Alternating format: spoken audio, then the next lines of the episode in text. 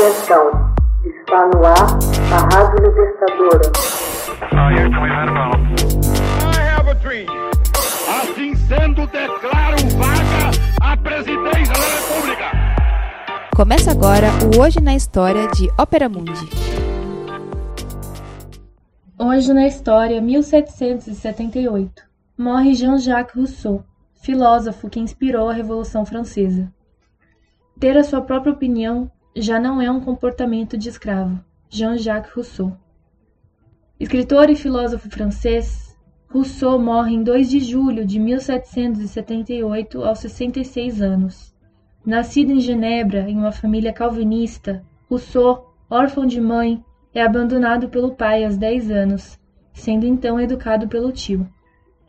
Sua formação se dá apesar de fugas, de vagabundagens e de seus encontros furtivos, em particular com Madame de Warrens.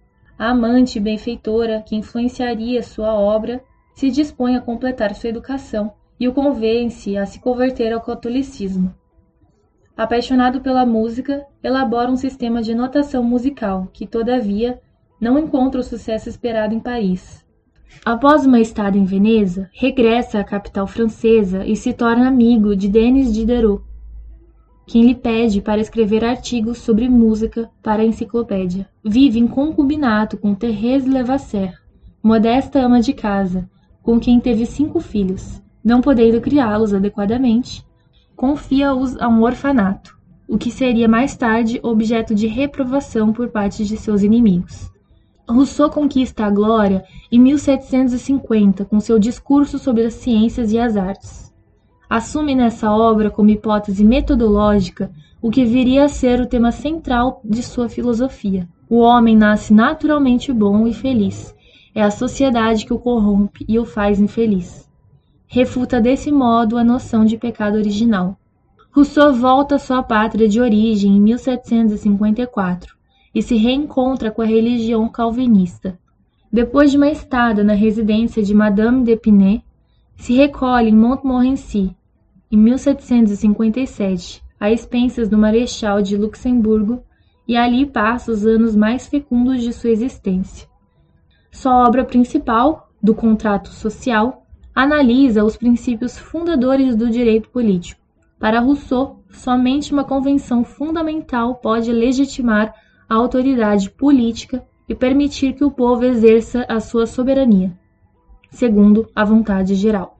Vai mais longe que Montesquieu e Voltaire na defesa da liberdade e da igualdade entre os homens, ao propor uma ordem natural que concilie liberdade individual com as exigências da vida em sociedade. O contrato social inspirou a Declaração dos Direitos do Homem e do Cidadão e toda a filosofia da Revolução Francesa. Em Emílio ou A Educação, Rousseau sustenta que a aprendizagem deve se fazer antes pela experiência que pela análise. Professa igualmente uma religião natural sem dogma, por oposição à revelação sobrenatural, o que lhe vale ser condenado pelo Parlamento de Paris em 1762.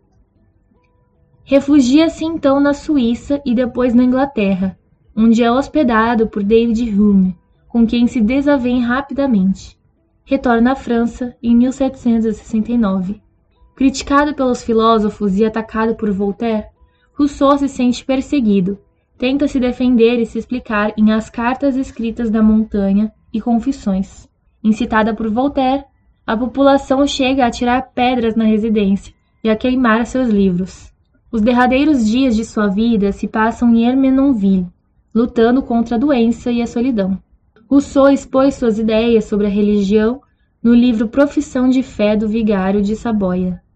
Considerou que a matéria não se move por si só, para tanto, há necessidade de uma vontade transcendente. Adota então a religião natural, ou deísmo, que lhe permite aceder a Deus sem a intermediação de textos sagrados ou do clero. Sua fé em Deus não era resultante da razão, mas vinha ao contrário dos deístas de seu século, dos sentimentos íntimos. Julga as infelicidades humanas como necessárias à harmonia universal e se consola pela crença na imortalidade. Percebido como herético pelos católicos e protestantes, Rousseau, no entanto, se dizia cristão e discípulo de Jesus para se eximir do livre exame dos dogmas. Hoje na História, texto original de Max Altman, organização Haroldo Cerávolo, locução Camila Araújo, edição Laila Manoeli. Você já fez uma assinatura solidária de Opera Mundi? Com 70 centavos por dia, você ajuda a imprensa independente e combativa. Acesse www.operamundi.com.br/apoio.